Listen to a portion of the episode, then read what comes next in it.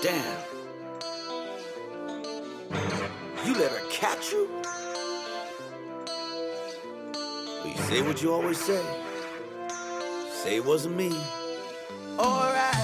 Finally came in and she called me red-handed, creepy with the girl next door. Picture this, we were both butt naked, banging on the back. ¿Qué hay amigos? Esto es Octanos aquí por Boom 106.1. Los saluda Benji Sheliu, me acompaña Mario Muñoz, muy contento de arrancar una nueva semana junto a ustedes. Así Benjamín, un saludo a todos porque hoy es el Día de la Amor y la Amistad también, muchos lo están celebrando, así que háganlo en familia y con los cuidados eh, de bioseguridad. Pero felicidades a todos. Así es, eh, hoy en el Día de, del Amor y la Amistad, un cálido abrazo a todos nuestros oyentes. Oye Mario, Claro. yo estoy especialmente feliz porque estoy de vuelta en, en Panamá. Oye, es que eso te iba a preguntar, ¿qué tal el viaje? ¿Cómo fueron eh, las actividades? Eh, me imagino el tema de, bioseguridad, ¿cómo, ¿cómo fue todo? Bueno, estuvo, estuvo muy bueno. Estuvimos en Guatemala y en México, gracias a los amigos de Porsche eh, Centroamérica, Latinoamérica y el Caribe. Y nada, fue súper emocionante. En Guatemala estuvimos en el Autódromo Pedro Cofiño manejando algunos de los últimos modelos de Porsche, una gran variedad de modelos que tenían disponibles. Pero de lo que Sí. quería compartir con ustedes hoy, Mario, fue que el, el viernes fuimos a Ciudad de México, a lo que fue el IPRIX de Ciudad de México, que es la carrera de Fórmula E. Y la verdad es que te voy a decir algo, Mario. Creo que es una experiencia que jamás voy a, no- voy a olvidar. O sea, fue una locura. Muy, muy entretenido, muy, muy interactivo, les dieron, les dieron la oportunidad yo de yo manejar. ya he estado en Fórmula E. Para los que no conocen qué es la Fórmula E, eh, es digamos que la versión eléctrica de la Fórmula 1, para explicarlo eh, de una forma muy, muy sencilla, ¿no? Fue un campeonato eh, que inició en el 2014, donde se corre con monoplazas eléctricos. Ha pasado a través de varias generaciones, varias etapas. Ahorita están en la tercera generación de, de monoplazas. Y a través de los años se han ido sumando diferentes equipos últimamente la, la sorpresa es que se han sumado equipos de fábrica, ¿no? Porsche ya está en su tercera Sí. temporada en la Fórmula E, se ha sumado Mercedes, Nissan, eh, llegó casi a los inicios de, de la competencia, eh, y así se han ido sumando. Lo, lo muy interesante este fin de semana, Mario, fue que Porsche nunca había ganado una carrera en Fórmula E en sus tres temporadas, y lo hizo esta semana eh, no solo ganó la carrera, se tuvo un 1-2, primero y segundo lugar en la carrera. Y, la pole position también. Y, nada, tuvimos la oportunidad de estar ahí. Y cuando lo ves desde atrás del equipo y ves la emoción, la energía que irradia el equipo, es otra cosa totalmente diferente. Sí, total. Porque imagínate la casualidad, pues la... Digo, no, no- dicen que nada es de casualidad porque ellos se han estado preparando mucho. A menos que los organizadores del evento sean tan buenos que sabían que iban a tener 1-2. Hablando de esto, que, que saludar a, Elizabeth Solís de, de Porsche eh, Latinoamérica porque la verdad nos atendió súper bien. Y, y la verdad que fue una tremenda experiencia. Contándote un poco, Mario. La carrera fue en el circuito Hermanos Rodríguez de Ciudad de México. El un circuito que también se utiliza para la Fórmula 1, con la diferencia que se hizo un trazado especial para la Fórmula E. Si no me equivoco, fue un trazado de 2 kilómetros y tanto, o sea, un trazado igual de largo con una excelente energía en el circuito, mucha fanaticada mexicana que se presentó, la gradería prácticamente llena. Yo la verdad desconozco qué capacidad tiene el circuito, pero creo que había más de 40.000 personas fácilmente. No, no, Y, y pasa algo muy interesante. Mario, en Fórmula E, hablando de 40.000 personas. Estos autos prácticamente no hacen ruido, tienen un zumbido que es evidente y que tú lo escuchas, ¿no? Desde, desde las Sí, sí, sí. graderías, pero no es tan ruidoso como un motor de combustión, así que la presencia del público te crea una, una atmósfera muy especial. Casi como si tuvieras un partido de fútbol, ¿no? Que, que- que la energía se transmite a través de- del- del público. Tú sabes, cuando algo los emociona, cuando, cuando es un momento de calma. Todo eso es parte de- del ambiente especial que tiene la Fórmula E. Sí, sí, sí, es lo que te iba a decir que eh, ellos han logrado entusiasmar, ellos han logrado tener multitud, eh, han logrado que sea, que sea algo, un evento de competencia popular, porque tú dices, bueno, vehículos eléctricos que, que corren. en- Hay un factor teoría, novedad. Hay un factor novedad que yo creo que atrae mucho a las personas. Eh, también es un evento muy grande, Mario. Es- se toman todo, todo el área de. Aquí en este caso toman todo el área del circuito de Hermanos Rodríguez. Y hay una villa, ¿no? Porque en la mañana tienes unas jornadas de práctica. Luego tienes la clasificación. Hay un nuevo formato de clasificación, eso te lo cuento ahora. Y luego en la tarde tienes la carrera. Pero a lo largo del día no es que tú estás en la grada haciendo nada. eh, sino que hay muchas actividades que hacer. Hay juegos para niños, hay juegos para adultos. Están los stands de los patrocinadores. Por ejemplo, en el de Porsche podías ver el Taycan y podías ver el 99X, que es el monoplaza de Fórmula E. Entonces, a lo largo del día, las personas que van, van más que a ver solamente la carrera. Obviamente hay áreas especiales, hay VIPs especiales para, para público selecto. Eh, hay una sección que se llama el Emotion Club, de que ahí tuve la oportunidad de entrar y estaba la creme de la creme de las personas que disfrutan del automovilismo, ¿no? Ya tú sabes, fiesta con champaña, whisky, eh, habanos, Correcto. tú sabes, ¿no? Esa, esa, esa, esa- esa vida, ¿no? La buena vida. Así que hay de todo para todos los públicos. La verdad es que es un evento muy interesante. Hablando de la misma carrera en sí, Mario, la Fórmula E estrenó un nuevo formato de clasificación donde se divide en grupos, pero llega un punto donde los mejores tiempos pasan a una eliminatoria directa, que me parece que lo hace mucho más interesante que por, lo- por ejemplo el formato que tenemos en la Fórmula 1, donde hay unos cuartos de final, semifinal y final por la pole position. Entonces, los pilotos que clasifican a esta etapa eh, van en un duelo a una vuelta el mejor tiempo. O sea, un error ya te deja fuera de, esa- de ese bracket.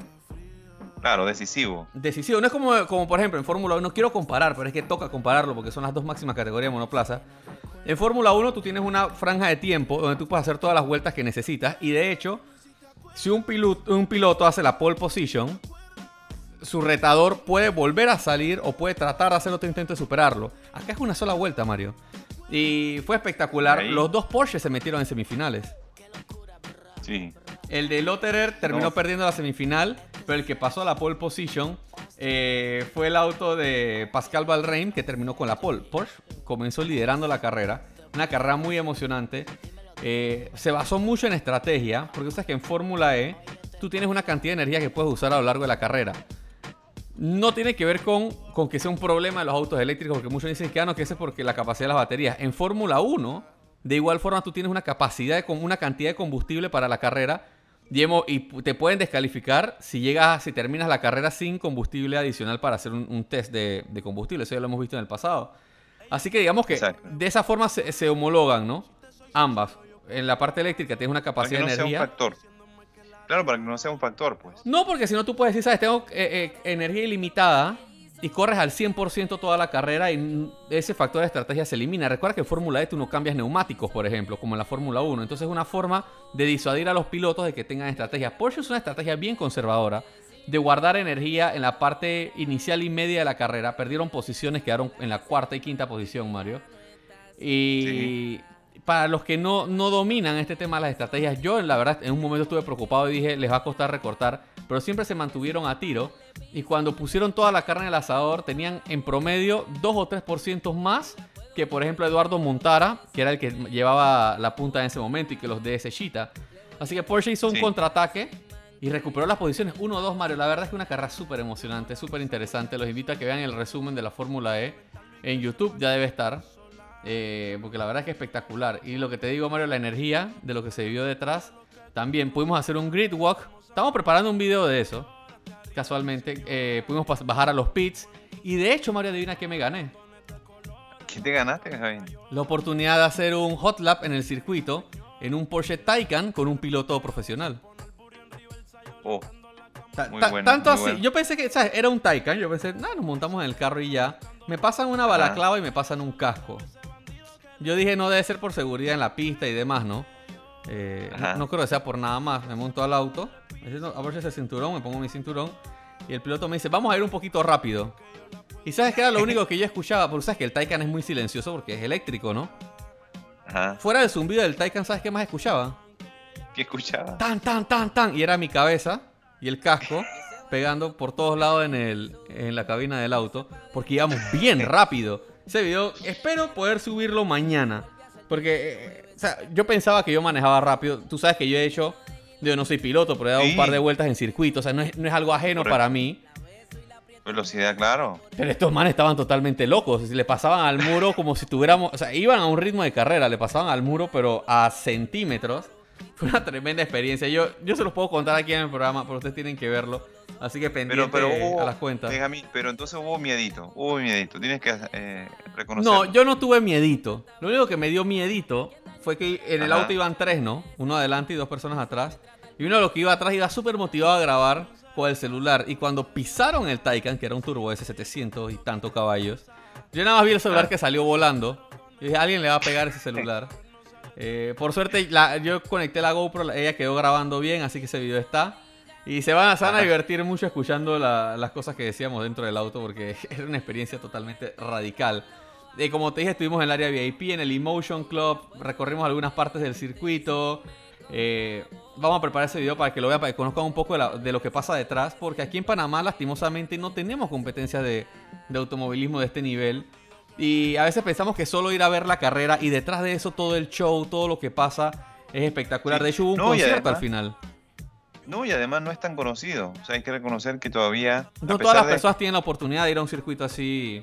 Sí, digamos que el nivel de organización, eh, las marcas que participan, eh, todo lo que hay envuelto eh, es de primerísimo nivel, pero todavía no llega a ser un evento reconocido y, un- y una referencia. Sigue siendo, por supuesto, más importante la Fórmula 1, Ujú. pero aquí está todo el potencial. Ahora, ¿sabes que lo- las entradas y los tickets a la Fórmula E son bastante más accesibles? Y yo siento que digo, la Fórmula 1 sigue Totalmente. siendo reina, ¿no? Es la máxima categoría del automovilismo y no les voy a decir lo contrario.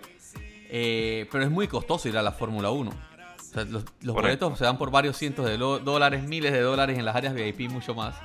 Eh, por ejemplo, el, gran, el, el E-Prix de Roma, hay tickets que arrancan desde 29 euros, que ya te hago la conversión, pero eh, no llegan a los 100 dólares, estamos hablando de 37 dólares. Entonces es una experiencia que uno puede vivir, o por lo menos está más Sí. accesible que la Fórmula 1, y yo creo que es... Si usted no ha ido a la Fórmula 1 y no tiene un punto de comparación, es tanto o igual de divertida, y estoy seguro que no, no han vivido algo así eh, en el automovilismo, por lo menos aquí en Panamá no. Y en Latinoamérica tienes la particularidad que puedes ir a México y puedes ir a Santiago de Chile también. Creo que este año también están corriendo en Santiago de Chile. Ah, no, este año no está en el Ah, bueno. calendario de Santiago de Chile, pero seguramente cuando pase esto de la pandemia lo van a, a reincorporar, ¿no? Hay en Estados Unidos también, hay uno en Nueva York. Así que hay opciones. Yo, yo les digo que le pongan atención a la Fórmula E. Está súper interesante. Y bueno, pendientes a Octanos Media, al Instagram, que por ahí vamos a estar subiendo el video con todo lo que es el backstage, cómo estuvimos en los boxes. Te voy a contar una anécdota súper curiosa, Mario, antes que se nos acabe el tiempo. A ver. Tenemos regalos para nuestros oyentes. No es que me los quedé. Yo traje algún par de cosas Ah, de bueno. Porsche y, y del evento para compartir con ustedes. Eso creo que lo vamos a hacer el viernes. Así que sintonicen el programa para Ah, confirmarles. ¿Ah? No, que muy atento, que estén muy atentos entonces para puedan participar.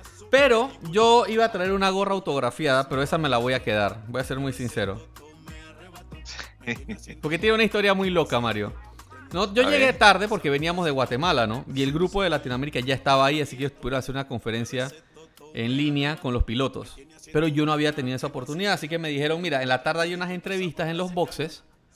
Eh, pasé yo y un colega de Guatemala. Solo pueden ir ustedes dos. Eh, porque ya había una entrevista de Fox Sports. y Obviamente nosotros somos, no somos tan grandes como Fox Sports, ¿no? Así que era algo bien exclusivo. Pero ahí nos dieron el chance de entrar. No, no, era Octanos y Fox Sports. Básicamente, básicamente. Pero nosotros íbamos medio colados. Tengo que ser sincero. Íbamos medio colados. Pero ahí nos dieron la oportunidad. Bueno, la cosa es que yo bajo, Mario. Y de Guatemala Ah. yo traía dos gorras de Porsche. Una muy bonita, original. Y otra eh, un poco más de, de merchandising, ¿no? Eh, llevaba las dos y de hecho yo llevo un piloto dorado en Panamá porque si me encuentro un piloto que me firme una gorra porque la voy a regalar en el programa. Da la casualidad de cuando estamos abajo me dicen que vamos a entrevistar a los dos pilotos, los dos salen, los entrevisto ahí para, para un videito en Octanos. De hecho nos mandan saludos aquí a Octanos, ahí, ahí se lo, ahí los vamos a compartir. Y cuando se acaba la entrevista yo rápidamente saco una gorra y se la doy a Lotterer para que me la firme. Pero él Sí, prueba el piloto en la gorra, Mario. Y era un piloto de textil. Y cuando lo hunde, adivina qué pasa. ¿qué pasó? Mancha la gorra, chorro de tinta dorado. Y se daña la gorra. Y me dice, uy, disculpa que yo quería probar el piloto. Y yo me acordé, tengo otra. Agarré esa gorra manchada, la metí en la mochila así mismo. Y le digo, no te preocupes, tengo otra. La saco, me la firma. eh, viene Pascal Balrain, me la firma. Pero en este momento, Mario, tú no sabes qué va a pasar en la carrera. no, podían ni siquiera haber quedado en podio. O sea, esto es tan impredecible. La Fórmula E también son, es tan apretada, es tan competitiva que es difícil predecir un resultado. Y da la casualidad que los dos quedan 1-2 en el podio, Mario. En la primera oh. victoria de Porsche. Y yo lastimosamente no puedo regalar esa gorra. Le voy a hacer un altar en la oficina de Octanos. Eh, porque es, es demasiado especial para mí. ¿O la subastamos? No, no, no, no. Tiene un valor, tiene un valor sentimental ya y qué va. Eh, son esas cosas que te pasan una vez en la vida, Mario. Y una casualidad tan grande que lastimosamente no la voy a regalar, pero les voy a dejar la historia para que la vivan con nosotros. Mario, vámonos a un pequeño cambio. A la vuelta vamos a seguir hablando de vehículos eléctricos, pero esta vez aquí en Panamá porque el fin de semana hubo un evento muy interesante. Así que vamos a un cambio y ya venimos con más de Octanos. Oh mamá, oh mamá, si no tienes lo que quieras busca un drama. Oh mamá, oh mamá, tiene un chip arriba que no se le escapa. Oh mamá, oh mamá, nadie supera su rol en la cama. Oye, es una diabla cuando está en pijama. Blanquita, pelo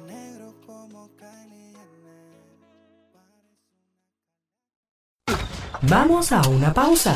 Ya volvemos con más de Octanos. Favorito se renueva contigo. Si continúas, sigue tu destino. Si doblas, se adapta a tu camino. Tú lo eliges porque te sigue acompañando. Él avanza para que llegues lejos. Ayer, hoy y siempre. Nuevo Hyundai Accent 2022. Cotízalo ya en hyundai.petroautos.com. Para tu Ford, solo lo mejor. Exige siempre repuestos originales Motorcraft con un año de garantía o hasta 20.000 kilómetros. Lo que ocurra primero, tu Ford solo con los expertos. Distribuidora David Ford, Francisco Cachetre y David. Síguenos en nuestras redes sociales en arroba Octanos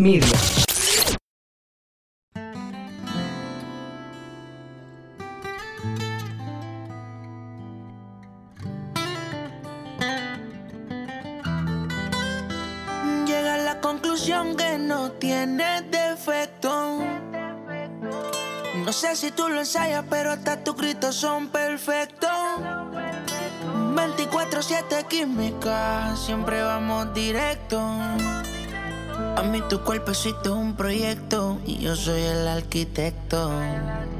En verdad tú naciste para este loco. ¿Qué hay amigos? Estamos de vuelta con más de Octanos aquí por Boom 106.1. Les recuerdo seguirnos en nuestras redes en arroba Octanos Media.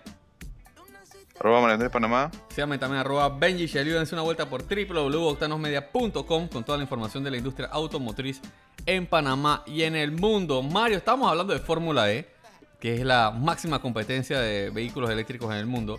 Pero eso no significa que en Panamá no tengamos nuestra propia desarrollo en vehículos eléctricos y creo que fue muy interesante un evento en el que participaron este fin de semana. Sí, sí, sí. Este sábado realmente eh, fue un evento de un solo día en la ciudad de Saber, en el centro de conferencias que existe dentro, eh, se, dio, se dieron cita a las empresas, prácticamente todas, eh, las que se dedican al tema de carga de autos eléctricos y también agencias que llevaron sus modelos para entonces darlo a conocer fue interesante porque tenía una parte también de conversatorio, de taller, donde cada una de las marcas está contando cómo está desarrollando su estrategia. Y nosotros eh, entrevistamos a, Norberto Cusati, que es el representante de Evergo, que una de, de las redes eh, más grandes este año van a ir a 200 puntos, Benjamín. Ya tienen como 50 cargadores en todo el país, ¿no? Ya tienen 50 cargadores Sí, la verdad que eso sorprende como en poco tiempo. Y, él decía, nosotros tenemos que dar el primer paso para que lleguen los autos. Tiene que haber una red sólida, de confianza, que, conecte en todos los puntos del país. Ahora, tú dices que, él decía, ¿qué significa eso? ¿Que tenemos entrevista? Tenemos entrevista, tenemos entrevista. Vamos a hacer algo, vamos con la entrevista y a la vuelta me cuentas esos detalles. Listo, me parece. Norberto, para que nos comentes entonces eh, el día de hoy cuál es el objetivo, por qué estar acá en la ciudad del saber y también para que los amigos oyentes vayan viendo cómo evoluciona Evergo en las diferentes instalaciones y el diferente desarrollo que está teniendo. Muchas gracias por la entrevista al medio Octanos. La verdad siempre es un placer estar eh, con ustedes eh, eh, tratando de, de orientar al, a todas las personas que, que, que, son fanáticas de la electromovilidad y que están inclusive pensando en adquirir un auto eléctrico en, en, en cualquier momento.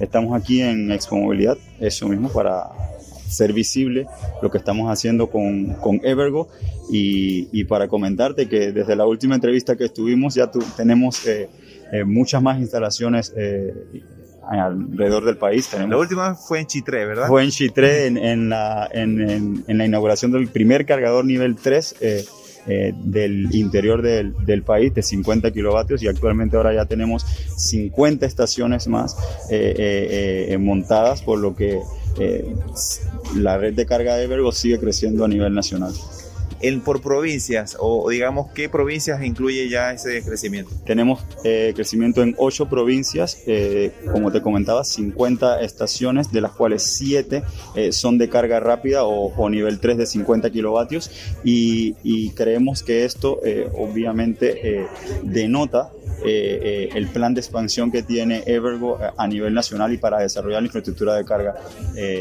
para vehículos eléctricos. Sí, al principio cuando se hablaban de los planes sonaba muy, muy agresivo, muy ambicioso y parecía difícil de cumplir y ahora ya vemos que está bastante avanzado.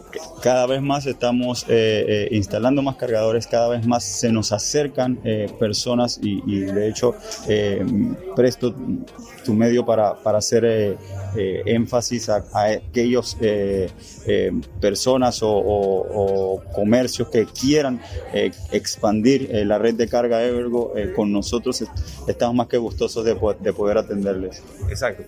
Eh, cuéntanos por favor aquí en la ciudad del saber cuál es, cuál es la idea de estar, qué es lo, ustedes, cuál es el objetivo del día de hoy. Eh, la electromovilidad eh, se tiene que ver, se tiene que sentir y se tiene que eh, orientar a las personas para que adopten esta nueva tecnología y que se incluyan en la transición. Eh, es muy importante eh, hacer este tipo de eventos que dan la exposición necesaria para que empresas como nosotros eh, puedan ofrecer cuáles son los servicios que, que, estamos brindando. En estos momentos en la red de carga pública de, Evergo es la más sólida a nivel nacional y, y, y, estamos seguros que las metas que tenemos para este 2022, que son la, la instalación o llegar a instalar 200 cargadores a nivel nacional, la vamos a poder cumplir sin ningún problema.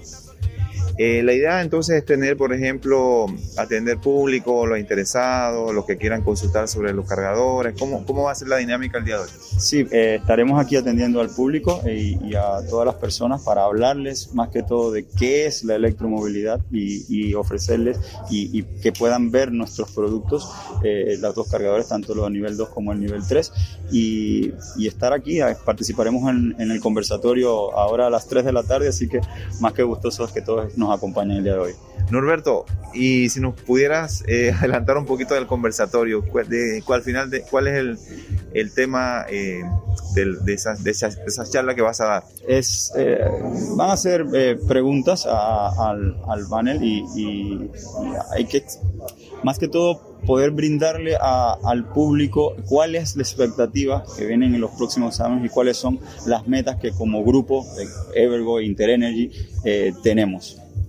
Y en ese sentido, 2022, si nos pudiera adelantar, no, no, sé si número de puntos o cuál sería el más aliado, no sé, el 2022, ¿cuál sería la meta? Número de puntos, como comenté, 200 aquí en, en Panamá, formalizar la alianza con, con muchos más aliados estratégicos y seguramente eh, tendremos muchas otras alianzas que próximamente vamos a estar eh, lanzando que, que, seguramente va a desarrollar eh, la movilidad eléctrica en Panamá.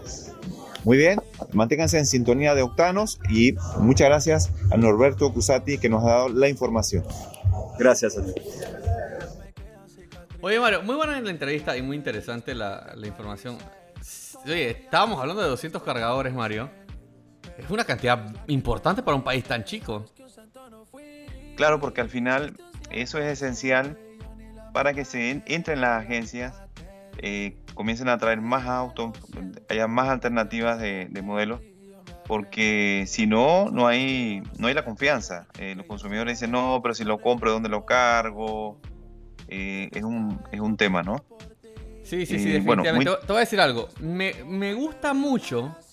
Yo creo que da un buen mensaje el hecho de que la empresa privada es prácticamente la que está empujando en Panamá la electromovilidad. Sabemos que hay un proyecto de ley de movilidad eléctrica, pero que se ha quedado, no sé si ya lo engavetaron o por lo menos todavía está ahí en papel. No, Eh, pero no se ha hecho realidad todavía el proyecto de movilidad eléctrica. Y, pero las Sí. empresas del sector privado no ha esperado el proyecto de ley para seguir impulsando. Vemos empresas como Evergo apostando muy duro en el tema de cargadores. Y también estuve viendo un poco, Mario. De hecho, hay un reel ahí que, que armaron del evento. Que muchas marcas de autos eléctricos y de motos eléctricas estuvieron presentes. Sí, sí, sí, fue una, lo que le llaman Expo E-Movilidad. Panamá 2022 y digamos un primer evento donde estaban prácticamente todas las empresas dedicadas al... Creo que vi Porsche, vi Audi, vi BYD. Ojo, que Porsche y Audi Sí. de lujo, pero BYD tiene modelos un poco más accesibles. Vi las motos Sí. NIO, vi otras marcas de motos eléctricas que no conozco. Eh, Sí, NIO, que son las motos con, del grupo Sílaba, ujú. eso también hay que decirlo. Vi GAC, Eh, también estaba presente. Ellos tienen un, un modelo acá en Panamá, eléctrico. O sea que ya se van sí, sumando marcas. Mario. Ya tú vas viendo que hay más opciones. BMW, me imagino que también estaba con, con Mini, con el Mini S no. ¿sabes que, ¿sabes que BMW no lo, no lo vi? No. Ah, Lo qué raro que... no fueron. Lo mismo que Porsche, que no, no hizo tampoco una exposición ni, ni, ni, ni tenían un stand. yo vi que estuvo el Ahora- Taycan, pero creo que no estuvo todo el día o algo así. Sí, sí, sí, estuvo algún tiempo durante la jornada, pero no, no, no digamos un, un lugar fijo. Ok.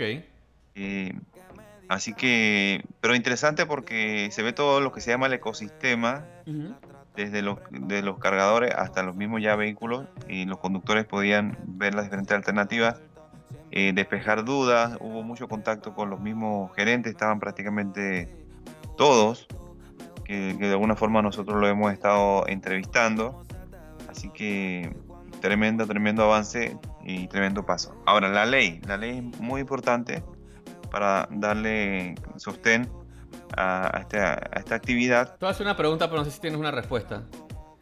Vi que estuvo por allá el diputado Edison Brose. eh, también vieron figuras Sí. políticas que están muy ligadas al tema ecológico como Juan Carlos Navarro. Eh. ¿Se habló algo de la legislación? Sí, mira, eh, ya fue aprobado un tercer debate Ajá. y fui enviado a la presidencia. La presidencia le hizo algunos eh, comentarios para, para su corrección, pero sobre todo por temas de eh, burocracia y competencias de instituciones estatales, que básicamente es un tema interno de qué institución debe hacer qué, porque está la CEPTA, la Secretaría de Energía, eh, y también está el tema de eh, los, las concesiones que protege la, la Ley 6 a las distribuidoras. Claro, que ellos Entonces, son los que están forma- autorizados para comercializar energía. Pero cuando Sí, se estableció todo- esa ley, no se veía este panorama en el que hay cargadores eléctricos y estaciones de carga para vehículos. Exacto, entonces todo hace pensar que pudiera mantenerse ese modelo eh, y lo que se cobra es el tiempo que uno, este, eh, el vehículo lo mantiene estacionado.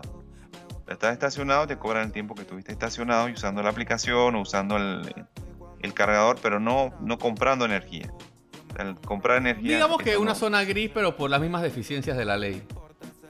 Sí, porque las distribuidoras son las que tienen eh, el, el monopolio o el oligopolio de, de la Comercialización de energía. la comercialización de energía.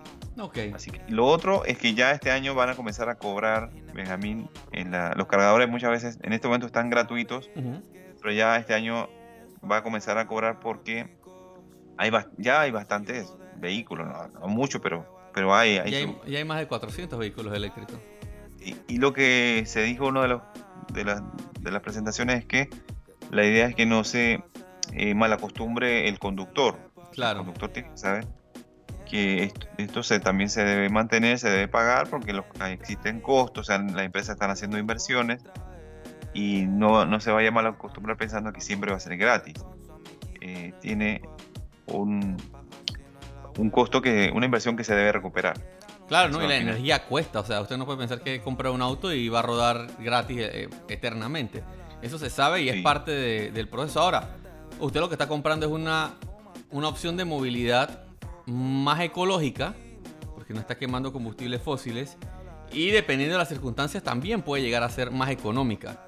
Eh, así que es, es lo que hay que tener presente. Mario, ¿qué más aprendiste de la Expo de Movilidad Eléctrica?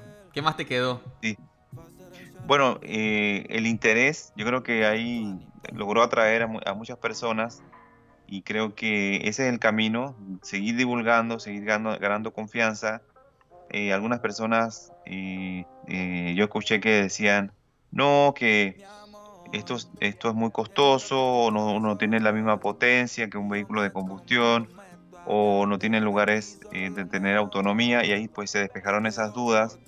Ya lo hemos hablado también en el programa bastante, Ujú. de que ya poco a poco se está abriendo el marco para tener opciones diferentes precios y debiera llegar a Panamá también eh, las marcas de volumen que, que puedan traer vehículos entonces a precios eh, un poco más accesibles. No, no, se va, no se va a restringir a los vehículos de lujo, Ujú. así que eso, eso es importante. Eh, lo otro que ya va a, haber, va a haber conexiones prácticamente en todos los lugares. Mira, los McDonald's, ya hay montones de McDonald's que Sí, tienen Global, cargadores. Global Bank también tiene Vergo. eh, Global Bank, los Riva Smith hospitales. tienen.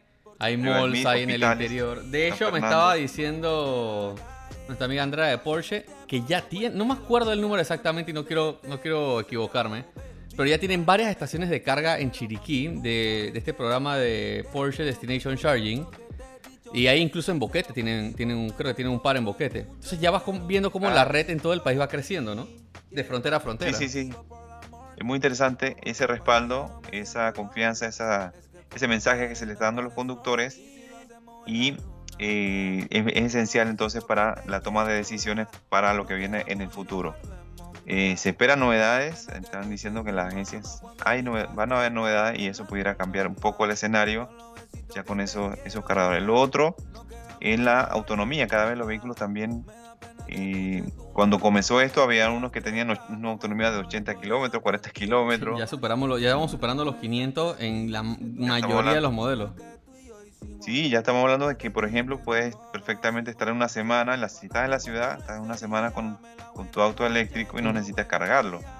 Ahora, si tienes eh, posibilidades, claro, lo hace para ir manteniendo la, batería, pero no es una, eh, una necesidad así de hacerla de forma desesperada eh, al segundo día, tercer día. Puedes hacerlo en la semana, tener- dando tus vueltas, yendo al trabajo y haciendo el uso, el uso racional de tu vehículo eléctrico. Y también es dependiendo del uso. Si un uso intensivo, si eres taxista, eh, es, otro, es otro escenario. Si el bus es otro No, y escenario. también van a tener soluciones, Mario. Eso ya se está desarrollando. Oye, se nos acabó el tiempo. Nos tenemos que despedir.